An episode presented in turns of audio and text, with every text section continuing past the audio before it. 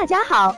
欢迎收听接好运啦 FM。如果你正在准备孕育宝宝，却不知道怎么科学备孕，或者正和试管婴儿打交道，都可以来听听我们的好运大咖说。大咖说什么？说说怎么轻松接好运。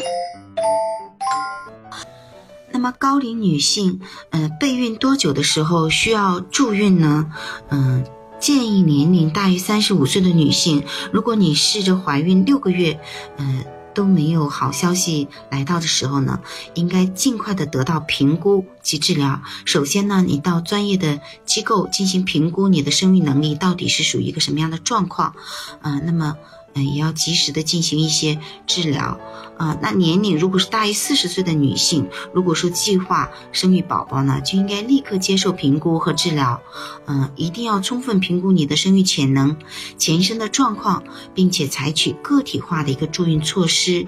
嗯，医生呢也会告知你可能的一个助孕结局，嗯，和怀孕期随年龄增加带来的一个母婴的一个健康的风险。那你在权衡利弊之后，决定是否要生育宝宝。那第四部分来谈呢，高龄女性如何助孕？嗯，你怎么样选择你的助孕方式呢？你是吃一个口服的促排卵的药物，还是要做人工受精，还是需要做到试管婴儿？你做试管婴儿是做一代，还是需要二代，还是需要三代呢？嗯，那么高龄的女性，如果说做两个周期的人工受精，累计的妊娠率是明显的低于直接做试管婴儿的，所以呢，高龄女性应将试管婴儿呢作为首选的一个助孕的手段。美国辅助生育技术协会二零零四年到二零一四年的这个数据统计啊，嗯，做 IVF 周期的五个年龄组，分别是小于三十五岁、三十六到三十七岁、三十八到四十岁、四十一到四十二岁，大于四十二岁的活产率分别是百分之四十二点六、百分之三十三点九、百分之二十二点三、百分之十二和百分之三点六。可以看得出，随着年龄，它的活产率是逐年下降的，尤其是超过四十岁这个年龄段，它下降的非常明显。所以啊，年龄是第一个也是最重要的一个因素。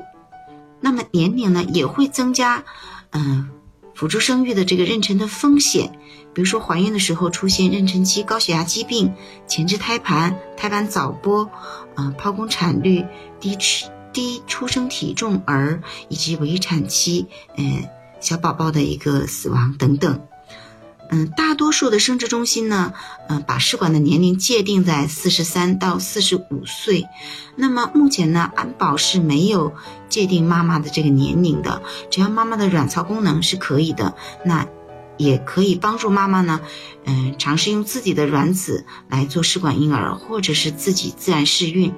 嗯，但是如果说妈妈的代谢状况比较差的一个状况下，就一定要好好调整之后，嗯，达到我们的要求的标准之后，嗯，再决定是自己试孕还是做试管婴儿。